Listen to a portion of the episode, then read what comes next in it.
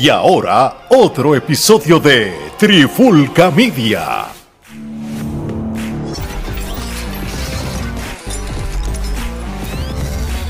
Solito en la guirita. Oye, oye, oye, Alex Torres junto a Omar y Geraldo de Trifulca Media y bienvenido a un nuevo episodio de De Guirita. Y en este episodio de hoy vamos a, a cerrar con broche de oro lo que comenzamos hace semanas, la final del baloncesto superior nacional de Puerto Rico, donde tenemos nuevos campeones, los Vaqueros de Bayamón. Yo creo que este es el campeonato número 16, yo creo, de, de- de la franquicia de los Vaqueros de Bayamón. Y el número dos en los últimos tres años. Casi nada. Este, yo creo que lo que yo creo que yo no sé si de nosotros tres había alguien que dijo en las predicciones que iba a ganar San Germán. Yo creo que no. Pude- yo dije que lo iba Nosotros nos fuimos unánime, inclusive lo- los invitados que estuvieron. Saludos a Gil y a Jay de Radical y del Colegio Podcast. A Gil, este, que ellos estuvieron con nosotros, entre ellos y nosotros todos pensábamos que Bayamón iba Mm, a prevalecer, aunque pues... No, y, y- y en la, y yo creo que en la iban a haber antesala juegos interesantes y tú habías hecho una antesala con Melo también. Había hecho con- con, con Miguel y yo, Miguel. yo creo que yo creo que todos fuimos unánimes de que Bayamón, yo no sé si me lo había dicho San Germán, pero yo creo que en teoría todo el mundo había hablado de Bayamón. Bueno, vamos directo al grano. Este, yo creo que esta serie fue una de las series este, con más rating eh, en la televisión puertorriqueña desde hace muchos años atrás. Creo que, y, y lo digo porque yo, Gerardo y yo viviendo en los Estados Unidos, u- u- u- nosotros siempre estamos conectados a, Puerto Rico porque siempre nos enteramos de todo lo que pasa y todo, y somos bor- boricuas, el OCE, tampoco es que yo me voy a desconectar de la isla, pero en cuestión del hype de, querer sentarse a ver un juego, yo puedo hablar por nosotros tres que no nos habíamos conectado al baloncesto superior en años, y, yo creo que nos los disfrutamos. Al pobre Omar lo puso a ver el NBA de nuevo, lo puso a ver baloncesto superior, y yo creo que no fue en vano, hágalo. Eso es así. Yo, yo me atrevo a decirte que en los últimos 10 años, esta, eh, tanto en la NBA como en el BCN han sido las series más importantes que han ocurrido y de verdad que yo me las he disfrutado mucho en carácter personal. Incluso este me ha gustado mucho el desenvolvimiento de, de- de toda esta nueva camada de jugadores jóvenes, tanto en la NBA como en el baloncesto superior, que por fin ya están dando un aire nuevo a lo que es el deporte.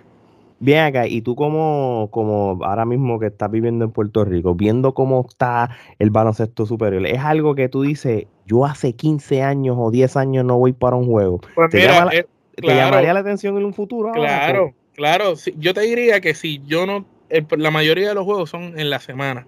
No, si claro. yo no saliera a la hora que yo salgo de trabajar, yo hubiera ido quizás a varios de estos juegos, porque los juegos han estado muy porque, buenos. porque has montado un interés que tú habías perdido. Sí, esto digamos que equivale a cuando nosotros íbamos para allá, para el 2006, 2005, 2007, a los juegos de baloncesto que se disfrutaban así, pues yo te lo comparo con esa época. Más o menos así se están llenando las canchas, está volviendo el deporte a crecer y a la gente le está gustando. Así mismo es. Gerardo, antes de irnos deep con la serie, ¿tú tienes, tú, ¿cuál es tu sentir de, de volver a prestar atención, sentarte a ver un juego de baloncesto superior que no lo hacíamos desde antes? Nosotros tres somos eh, cangrejeros de Santurce hasta la muerte, somos del viejo San Juan, tú sabes, y, y no hay break. O sea, yo vi esta serie y me la disfruté, no le iba a ninguno, solamente estaba prediciendo porque Que gane el mejor. que gane el mejor. De cómo, ¿Cómo fueron tus expectativas y cómo te sentiste volver otra vez a ver BCN? Pues mira, yo me alegro mucho, yo me alegro mucho porque pues obviamente sabemos que la liga ha pasado por unos momentos un, un poco difíciles, precarios, ¿no? Este, con la, este, el cese de franquicias, jugando con este, menos equipos de lo que usualmente están pautados a jugar. Este, y obviamente siempre el problema con apoderados, no pagando a las jugadoras y una serie de controversias que obviamente pues habían como de alguna manera u otra pues desprestigiado la liga y este había bajado de categoría no ante los ojos de la fanaticada sin embargo eh, este esta temporada y particularmente los playoffs en general demostraron que hay una pasión por el deporte todavía que la gente este, está bien envuelta eh, con sus respectivos Ujú. equipos y que pues el BCN pues por primera vez eh, logró hacer lo que muchos de nosotros hemos estado esperando que haga, que era este, difundir el producto de, manera que eh, más personas tuvieran acceso al mismo, ¿no? Este, han mejorado lo que es la transmisión a través de las redes sociales, este, están más envueltos. Están en YouTube también. Están en YouTube, este, también hay que darle eh, crédito a otras plataformas que han surgido, que también este, se dan a la tarea de, cubrir eh, la liga, de poner, eh, de hacer gráficas de estadísticas y todo eso que, pienso yo que, debe ser la liga la responsable. Sin embargo, estas personas se toman el tiempo de, de hacer esta tarea hay que darle crédito a estas plataformas también y ciertamente, pues hablo por mí, entiendo que ustedes también, ¿no? Yo mi, el baloncesto siempre ha sido el deporte, mi deporte favorito. Y... el baloncesto siempre ha sido también mi deporte favorito de, desde chamaquito. No, obvio que es nuestro deporte favorito también de los tres. Creo que nosotros consumíamos, jugábamos, desayunábamos baloncesto. Yo creo que hasta más que la lucha libre, aunque ustedes no lo crean, obviamente los que nos conocen nos conocen por la lucha libre, pero nosotros somos yo creo que hasta más pasional en lo que es el baloncesto, sea NBA, sea baloncesto superior. Nos, vamos, a, nos vamos a discusiones personales con el básquet. Sí, sí. De hecho, mi gente, yo creo que el baloncesto superior, el nosotros seguirlo, y lo digo yo, yo creo que llegó hasta la hora más pendiente y me gustaría cubrir lo que es el equipo nacional de Puerto Rico también. Ellos tienen una ventana ahora mismo próximamente, juegan contra Brasil, aquí en Puerto, allá en Puerto Rico, tienen después otra contra Uruguay. Yo creo que es clave de que Puerto Rico tenga que volver a, renacer en lo que es el baloncesto FIBA. Este, eso, vamos a hablar. Vamos a volver a lo que es el baloncesto superior. Este, Bayamón, campeones. Ganan ese juego allá en San Germán el, sábado. Este, un juego que fue tempranito a las 6 de la tarde.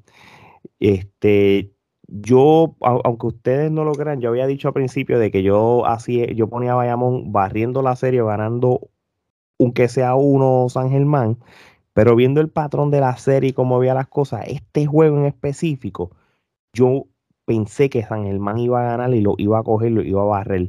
Este, pero Bayamón vino, pero vino de una manera este, de juego. Agresiva, vinieron virados. vinieron virados. Y, y, yo creo que hay algo que, que yo he dicho que, que, desde el principio, y es lo que pasa. Cuando Bayamón gana el primer cuarto cómodo, y gana el segundo quarter cómodo lo también. Lo mencionamos en uno de los juegos que si ellos te ganan ese primer quarter, es difícil que le puedas ganar el juego. Sí, sí, sí. Por más que San Germán haya ganado el tercer quarter o casi el cuarto quarter, ya era tarde, porque es que eso es lo que pasa con Bayamón. Una vez Bayamón coja ese primer quarter y se vaya adelante cómodo, está bien, bien difícil este que, que, que, que ellos vayan a, a recuperarse. Estoy hablando de San Germán. Omar, Cuéntame un poquito de este juego. Yo creo que aquí no hay que abundar tanto. Ya, ya sabemos quiénes son los campeones, pero ¿qué viste de Bayamón en ganarle a, una cancha con un público tan alcoroso, sobrevendido como el Arquelio Torres? Pues mira, yo te diría que Bayamón demostró que tienen cría, que tienen corazón, que Nelson Colón demostró que él tiene el temple necesario para ser el dirigente de ese equipo, hace las rotaciones defensivas y ofensivas cuando las tiene que hacer. El equipo de Bayamón tiene mucha más presencia en la pintura, ciertamente se ve en los rebotes, se ve obviamente también como el banco de Bayamón no importa a quién tú saques del cuadro y metas a alguien del banco, ese equipo no deja de producir. Si no está produciendo el cubanazo, entra eh, Rodríguez y produce. Si no viene el otro, los americanos, Durir, todos están jugando súper bien. Y eso es la ventaja que tiene Bayamón sobre San Germán. San Germán tiene un buen equipo. Era un equipo que, ¿verdad? Hay que darle echar agua a dedicación porque hizo un buen trabajo. Eh, San Germán no llegaba a unas finales hace un montón de años. Él logró mm. posicionar este equipo joven de talentos que no se esperaba que, estuvieran ahí y logró posicionarlo a la serie final. También hay que decir que, ¿verdad? Que, que eh, Holly Jefferson tuvo sus momentos buenos, sus momentos malos. Yo diría que, que por primera vez los refuerzos del equipo no necesariamente eran los que los estaban cargando, sino que habían talentos natos de los equipos cargándolos. Y eso dice mucho, que a veces hay que pensar más en vez de invertir en refuerzos, invierten en los mismos muchachos que tienes local, que son las estrellas tuyas del equipo, ¿me entiendes? Entonces, no me gustó que cuando el juego acabó, Casiano se fue. Como que no, no sé si la presión fue mucha, no quiso quedarse en la cancha ahí. El público le estaba gritando a Casiano, como que aplaudiéndole la gesta que por lo menos llegaron allí porque no se esperaba que este equipo llegara. Inclusive San Germán no había perdido los últimos 16 juegos en casa hasta este último, que fue el de, el de la final, que lo vinieron a perder allí. Pero llevaban 16 juegos invistos allá en la casa. Pero ciertamente, sin lugar a dudas, Bayamón hizo el mejor trabajo, lo demostró desde que empezó la serie hasta que hasta el final. Su equipo es más profundo en banco, en defensa, y se notó porque San Germán se quedaba a pie Brian Díaz, ese muchacho tienen que sacarlo, cambiarlo, porque tiene estatura, pero ahí abajo no hizo nada. Sí, yo creo que, que, hay, yo, hay, una cosa que hizo San Germán, y esto es lo que a mí nunca me ha cuadrado desde que yo tengo, desde que yo veo y consumo BCN, desde que yo vivo en Puerto Rico, y es lo de los refuerzos. Vamos a verlo de esta manera. Cuando San Germán se le lesiona a Mason Jr., ¿verdad? Pues tú traes a Norris Cole para la final. Cuando pasa eso, tú dices, pero porque tú vas a traer este chamaco de la nada, no conoce el sistema de San Germán y lo vas a poner a la final así porque sí, aunque le dieron una semana de práctica porque tuvo de lunes a lunes para practicar. El hombre te está haciendo un buen trabajo. Cae, cae, cae en, encaja en el equipo de San Germán y produce. Entonces, ven que, que, que el Mason eh, lo traen de nuevo, que, ya no está lesionado, y sacas a Norris Cole. Bro, si tú tienes a Norris Cole caliente. Y que está produciendo. ¿Cómo tú vas a traer a alguien frío que lo que te metió fueron como tres puntos y, estaba frío, no encajaba en el sistema de la final? Yo creo que esto fue lo que San Germán y logró su derrota en la casa porque realmente Noriscol ya era clave en el equipo. Él se convirtió en, parte importante. Indispensable, era indispensable. Y, y, tú, y tú quitas esa pieza importante para ponerla a otro refuerzo. Entonces, eso, eso es como. Yo, yo no entiendo cómo funciona esto. Como de que si tú, el invierno tú no ves que pasa algo así, que de momento, qué sé yo, tú estás en los playoffs y se te, se te lesiona una estrella y entonces te, te, traes otra estrella de otro equipo. Mira, vamos a ponerte. Ese tipo de cosas a mí nunca, nunca me han cuadrado. Gerardo, ¿qué es lo que tú piensas que le pasó a San Germán que no pudo este, lograr eh, que, forzaran un séptimo juego como tal, además de lo que te estoy hablando de Noriscol? ¿Y qué tú piensas del juego? Bueno, precisamente yo creo que tuviste en el clavo en términos de que, pues obviamente, eh, una de las cosas que tú tienes que tener en los playoffs es esa química, ¿no? Este, tú no puedes estar este, cambiando jugadores en plenos playoffs independientemente de lo que haya sucedido o no con eh, lesiones o no. O sea, el tú cambiar este, un jugador así drásticamente en unos playoffs, pues este, eso te, saca de ritmo. No solamente eh, el, hecho de que te saca de ritmo, sino, que, desanimas a los compañeros que ya están acostumbrados al otro.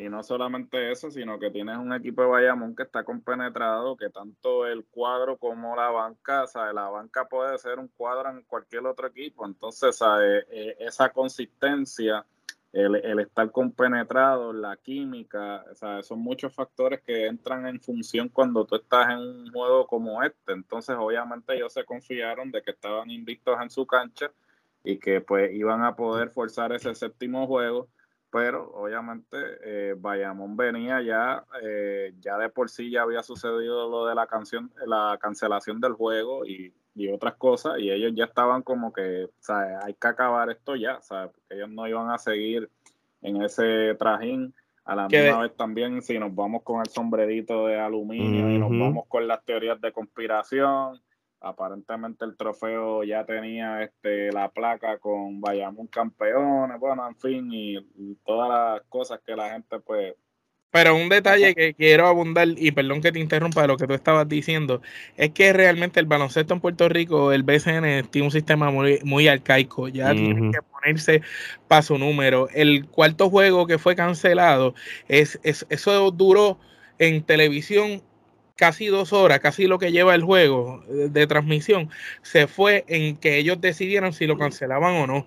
Mira, ya estos niveles que está la liga y que es una liga de baloncesto nacional, mira, se supone que ya a las, si el juego es a las 8 de la noche, ya a las 6 de la tarde haya personal del BCN corroborando que la cancha esté adecuada, que estén las cosas funcionando bien, que la gente que va a entrar se mantenga donde tiene que estar, porque de qué manera ellos pueden garantizar eh, que, que, las cosas estén lo adecuadas en cuestión de seguridad y parámetros para los jugadores. Entonces, entonces, si estamos en una liga profesional, pues hay que mantener un profesionalismo, no es a lo loco de que todo el mundo se meta para la cancha, la cancha sobrepoblada, la gente mojando con las tenis correteando por la cancha y ellos peleando por decidir si cancelan o no cancelan. Mira, es sencillo, tú llegaste a la cancha, hay humedad, está lloviendo la cancha tiene desperfecto, se cancela el juego, se acabó, no, no es cuestión de, estar con ese uh porque ya los jugadores, como lo habíamos dicho anteriormente, están preparados, listos para jugar, de momento no saben si van a jugar o no, pues esa incertidumbre no le hace bien, ya ellos en la mente, ambos equipos ese día habían perdido. Entonces, ciertamente le diste un día más de descanso a los de San Germán que estaban cansados. Le benefició al final. Que le benefició a San Germán para por lo menos lograr ganar aquel juego. Pero cuando vinieron para acá, para la cuna, ya estaban explotados. Y ciertamente lo que Gerardo mencionó, y lo habíamos comentado, que el banco de Bayamón tiene tanta y tanta profundidad que por más que los otros quisieran, no, no, no iba a haber manera.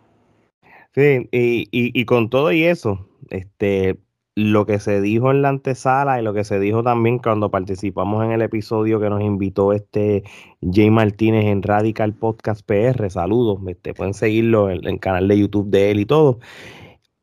Bayamón y San Germán, específicamente Bayamón, ellos iban a usar más sus jugadores principales y no iban a usar mucho el banco. Por ende, en el último juego, de los 12 usaron 8 jugadores, que creo que usaron más de lo que uno esperaba, pero ellos por lo regular, ellos te tratan de explotar tus cinco jugadores, le meten los más minutos que puedas y eso, mientras le funcione. No como San Germán, que San Germán siempre, gracias a Edicaciano, pues mantuvo una rotación de jugadores, no necesariamente que jugaron todo el juego, pero 10, 12 minutos que le daba descanso eh, al equipo de San Germán. Y esos 10, 12 minutos que metía Brian Díaz, lo que hacía era hacerle daño a, su equipo sin saberlo. Tú sabes, están metiendo un aguacate ahí. sí, y hay que ser realista, tú sabes, este Jorge Brian Díaz que él ha jugado hasta en el equipo nacional y en otros equipos, pues se, ha criticado de que realmente eh, para hacer un centro no es un centro, no es fuerte, tú sabes, cualquiera puede meterse en la pintura y, le puede hacer daño. El cubanazo lo, movía como si fuera un... El, eh, el, el, cubanazo realmente es el mejor jugador debajo del palo que puede tener Puerto Rico en estos momentos. Oye, una, una, pregunta, ¿ustedes están de acuerdo que el, el que ganó el MVP hubiera sido el que ganó. Yo pensaba que iba a ser el Pointer, hermano. Ah, tú dices, eh, eso, eso es muy bueno. Eh. Mojica fue. Mojica ganó el MVP al final. Y para mí, Mojica no estuvo presente 100% en todos los juegos. Yo creo que si alguien debió haber merecido esto, era el Pointer, que es el que estuvo jodido todos los juegos. Sí, y, y, de hecho, yo sé que. Y, perdón que traiga esto así a última no, hora. No, pero tú sabes, no, sabes que, que recuerdo haber visto ese último juego y haber visto a Mojica, yo digo, pero ¿qué diablo hace Mojica ahí del MVP? Si, si él, es de los peores que han jugado. Él, lo que pasa es que yo no, yo, yo no sé bajo qué criterio el, la, la, le dio el MVP.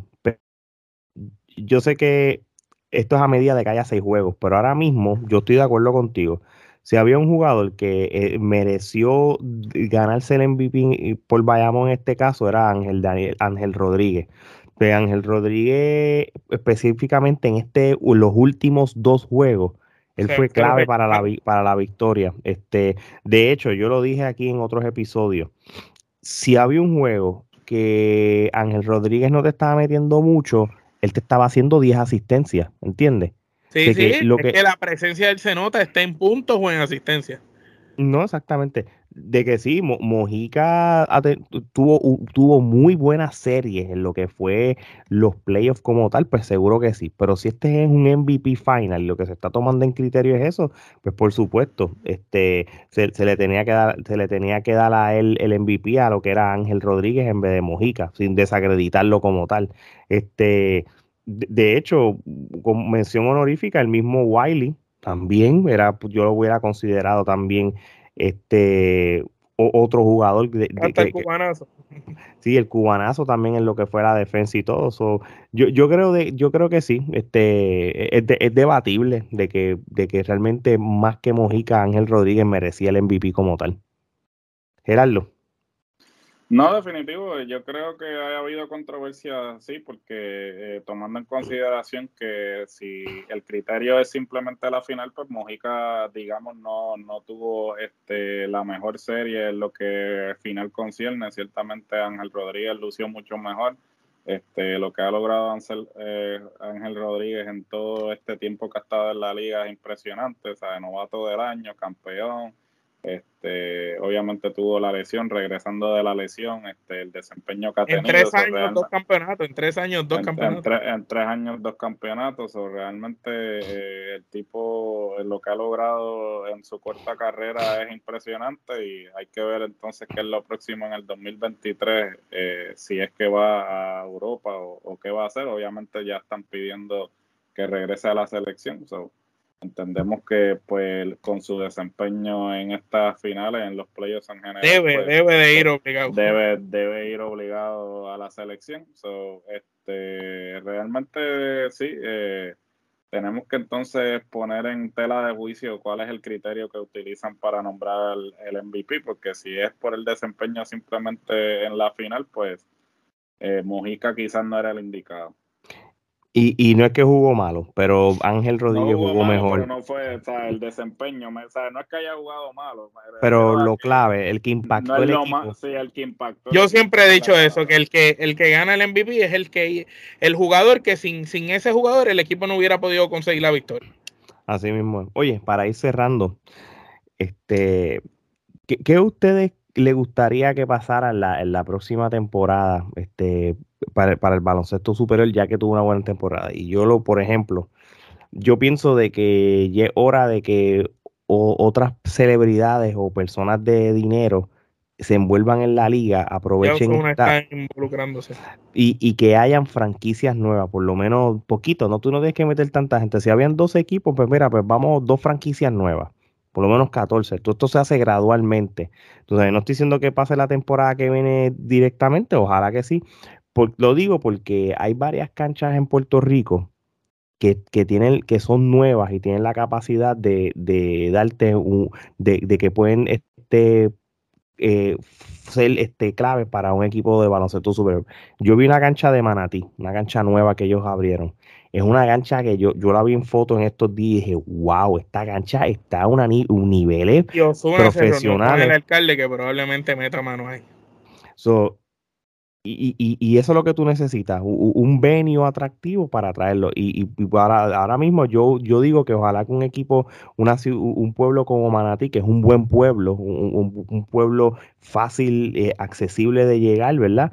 Pues tenga su equipo también y que equipos que ya no están, que regresen de nuevo gradualmente. Este, yo creo que eso sería un gran paso y, y que sea trending, así que como tú, como dices eh, eh, Omar, Nosuna, otros artistas que, mira, ¿sabes qué? Yo voy a invertir en eso, Omar. Coincido contigo en eso. Eh, me gustaría que para este próximo 2023 o los años que vengan hayan más franquicias se sigan añadiendo personas. Osuna se vio visto con el alcalde de Manatí.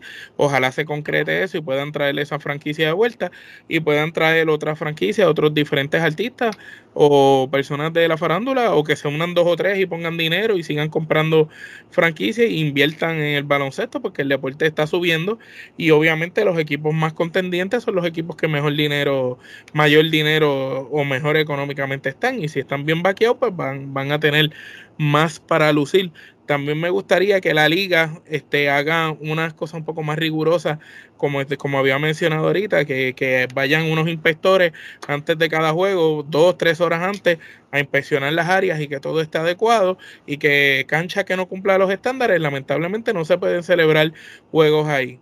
De igual manera, tener un límite de personas. Sabemos que hay lugares como la cuna que lo desbordan y no importa, siguen metiendo gente. Si ya se llenó, se llenó. Y el que no puede entrar, pues se tiene que quedar afuera. No es seguir llenando gente para que sigan sucediendo problemas. Que vereguen los aires y lo otro, que, pon, que se pongan rigurosos con los apoderados. Porque lo que está pasando aquí es que muchos apoderados de equipo que invierte dinero y remodela cancha aunque como el municipio no lo hace, ellos vienen y lo hacen, pues los apoderados mandan. Y el BCN se queda callado si es una persona de dinero y lo que ellos digan está bien y no sancionan. No, hay unas normas, hay unas reglas que se deben de seguir. De igual manera, si los apoderados están poniendo su dinero y su billete, tienen voz y voto, tienen derecho a opinar, pero no es que pueden hacer las cosas como le da la gana y que cualquiera puede venir a, a estar hablando de la manera que sea, porque esto es algo serio. Y si no se trata serio el deporte, pues jamás la gente lo va a tomar en serio. Si lo que ven son unos charlatanes disparando de la baqueta, pues van a decir, pues esto es una chabacanería. Y entonces, ¿dónde tenemos el prestigio nosotros como Liga Internacional, como lo estuvo el BCN en, años anteriores? Buen punto. Gerardo. No, lo que siempre he dicho, yo creo que la liga tiene que este, diversificar la fuentes de ingresos. Este, la liga depende mucho de lo que es la venta de taquillas. Yo creo que ya es hora de que pues este, haya un, un equipo de mercadeo en cada equipo, mercancía. Solamente está en Cangrejero, Bayamón y. Y, Ponce, que tiene una tienda. Y Ponce también tiene una tienda también este, ahí en. Eh, y entonces, pues básicamente eso. este Yo creo que ya es hora de que empiecen a vender mercancía, este, a traer otras fuentes de ingresos. este Y este seguir creciendo, seguir creciendo, seguir difundiendo la liga, seguir buscando otras plataformas en que este, las personas puedan consumir el producto. Y, y como ustedes dijeron también, este, que eh, sigan invirtiendo, o sea, eh, la inversión de los reggaetoneros, los diferentes reggaetoneros y este, atletas y otras este, personalidades que han invertido en la liga han subido el estatus de la liga nuevamente y esperemos que entonces esto motive eh, a otras celebridades, eh, otros atletas a invertir en la liga y que siga creciendo y que pues podamos regresar a un BCN en el que pues este casi todos los municipios tenían una franquicia. Eso es así. bueno, mi gente, con eso vamos a ir cerrando, no sin antes mandando un saludo a mi pana, Mr. Chango, donde tiene esta tienda de gorras de Puerto Rico de diferentes temas. Vayan a, su página de internet y las redes sociales de Mr. Chango para que vean más mercancía como esta y a ver si, si cuadramos algo para que sea un auspiciador de Trifulca Media como cualquier otra persona que quiera vender su producto o su negocio. También vayan a nuestro canal de YouTube. Suscríbanse al canal, denle la campanita para que puedan eh, ver episodios como este. También vayan a, a su podcast favorito. Tenemos audio de todos los tipos que puedan escuchar gracias a todos los países que nos siguen, la tienda de Trifulca Media. ¿Dónde puede estar esa tienda? Vayan al link de las redes sociales de Trifulca Media y van a ver camisas como la de No Somos Regionales, la gorra oficial y la camisa oficial de Trifulca Media, entre otras cosas. Así que muchas gracias a todos los que nos siguen, a todos los que nos apoyan, que gracias a ustedes es que nos inspiran a tirar contenido tras contenido tras contenido. Empezamos uno por semana, dos por semana, tres semanas, ahora estamos cinco, cinco por semana y, no nos cuquen que estamos los siete días. Si nos da tiempo, ¿verdad? Porque somos personas que trabajan, no, estamos sin hacer nada jugando Nintendo. Sí, 60, 60 personas que están detrás de nosotros. Exactamente, así que y esto es a medio pocillo. Si estamos full, no sé, nos vamos a quedar con el universo. Así que de parte de Omar Geraldo y Alex, esto es hasta la próxima.